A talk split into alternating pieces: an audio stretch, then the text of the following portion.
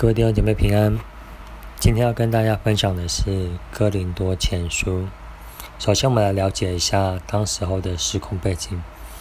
呃，约在主后一世纪的哥林多城呢，是被罗马帝国所统治，也就是罗马帝国的殖民地。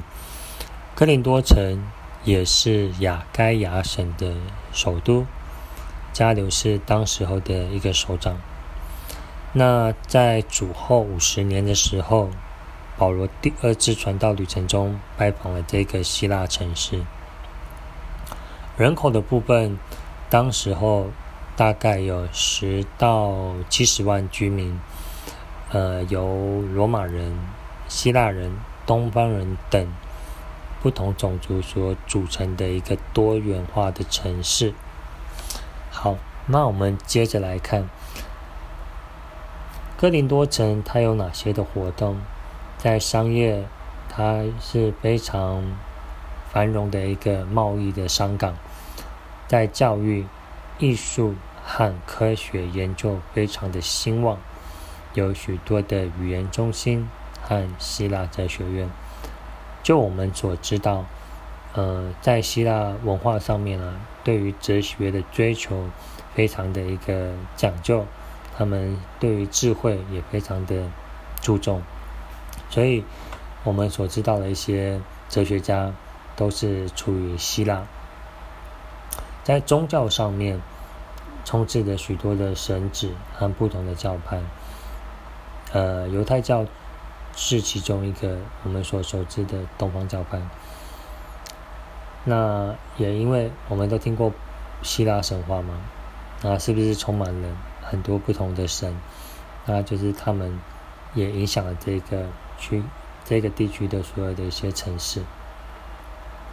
那我们接着来看，呃，保罗在哥林多所建立的第一间教会。那保罗到了哥林多之后呢，他并没有就是在这边闲下来，而是他找到了就是这边的犹太人啊。罗马人还有外邦人，他们一起就是在这边建立一个属神的教会，大概是在主后五十年的时间点。那这教会的成员大部分都是中低阶层的人。圣经上这边也有说到，你们蒙召的，按着肉体有智慧的不多，有能力的不多，有尊贵的也不多。在哥林多前书一章二十六节，所以教会的成员信心和品性上面长进的比较慢，所以这也成为保罗心里一个担心的事情。那在保罗离开之后呢，呃，就由亚波罗来担任这个教会的牧师兼教师。那我们接着看。保罗写这个书信的一些目的和动机，我们都知道保罗啊，他常常去到各地传福音，他并不会待在一个地方待太久。但是保罗并不会因为他没有在这个地方，他就不关心，他反而是时时的关心哥林多教会的需要，而哥林多教会的领袖还有会友呢，也会透过书信或各种方式呢。就是让保罗知道他们目前所面对的问题。因此，我们可以看到信中常常有提到，我知道关于你们的一些事情。就是保罗呢，他非常关心他所建立的每个教会。而在这个哥林多前书呢所讲的教会，就是哥林多教会。好，因此保罗透过。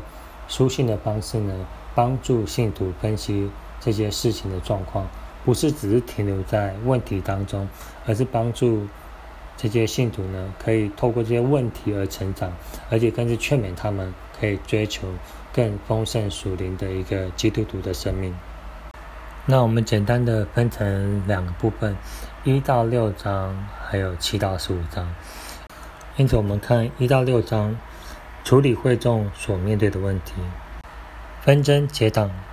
经文在第一章十到四章二十。教会忽视淫乱的罪，在五章一到八节，公然与犯罪的弟兄相交往，在五章九到十三节，信徒之间公堂争讼，六章一到十一节，对淫乱采取放纵态度，六章十二到二十节，保罗非常严厉的责备。我说这话是要叫你们修治。六章五节，保罗把一手就是建立了教会就是的问题非常严肃的指出来，不可以轻忽。紧接着我们说到论到婚姻的问题，在克林多前书第七章，保罗他这边并非全面的针对基督教的教义中对婚姻的教导，而是针对哥林多本地的状况来处理。我们接着来看到，我们接着来看《哥林多前书》八章到十章，论到吃祭偶像之物，在这也是在教会中引起争论的问题。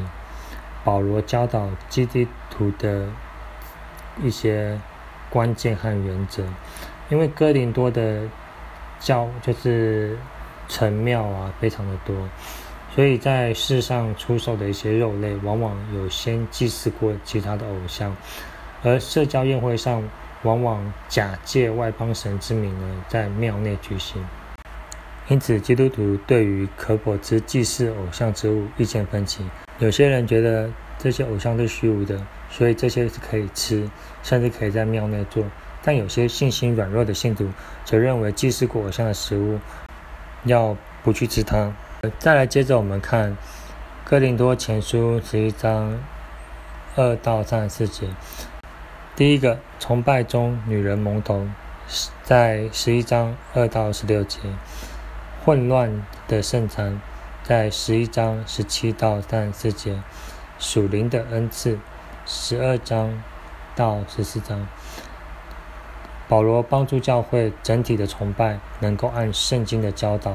上帝所给的恩赐井然有序的遵行。那我们接着看《哥林多前书》十二章到十三章。哥林多教会从来不缺乏的恩赐，但却引起了纷争结党，高举某些外在的恩赐。保罗有鉴于此，特别强调：第一个，不同恩赐的来源与应有的配合，在十二章；第二，爱在。运用恩赐上的重要性，十三章；教会中造就他人与维持秩序的重要性，十四章。好，紧接着我们来说论方言与先知讲道。教会过分标榜说方言的恩赐，造成教会秩序的混乱。保罗并不禁止信徒追求说方言，劝勉他们要更注意追求先知讲到的恩赐。先知讲到的恩赐更能造就教会，但未经翻译的方言只能造就自己。基于爱的缘由，要追求多能造就教会的恩赐。而方言最早出现是在新约的教会，是在五旬节，当门徒被圣灵充满时，他们说方言，可以听懂别国的语言。这个论到。复活的问题，在哥林多前书十五章，保罗对复活的盼望一直影响这封书信里的教导。圣经中讨论身体复活教义是最重要的部分。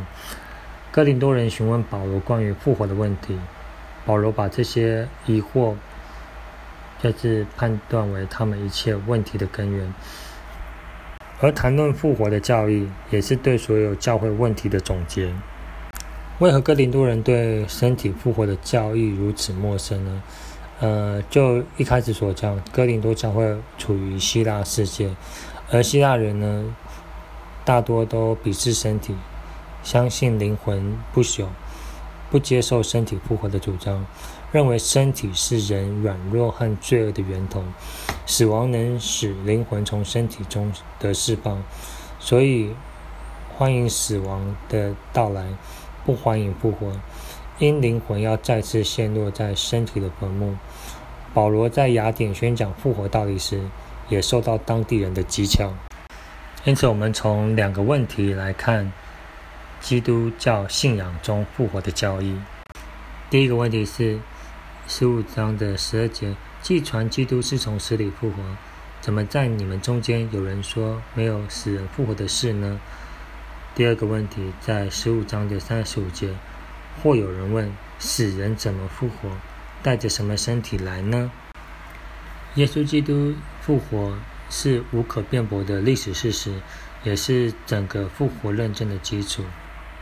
我们宣告，基督已复活，要为信徒的将来带来指望。也因基督的死和复活，我们得以脱离律法的咒诅、罪的辖制和死亡的权势。最后，我们一起来祷告：耶稣，谢谢你，让我们可以。在你的恩典，在你的爱中，与你的复活有份。求你帮助我们建立自己的生命，更是可以建立你的教会。谢谢主，祷告奉耶稣的名求，阿门。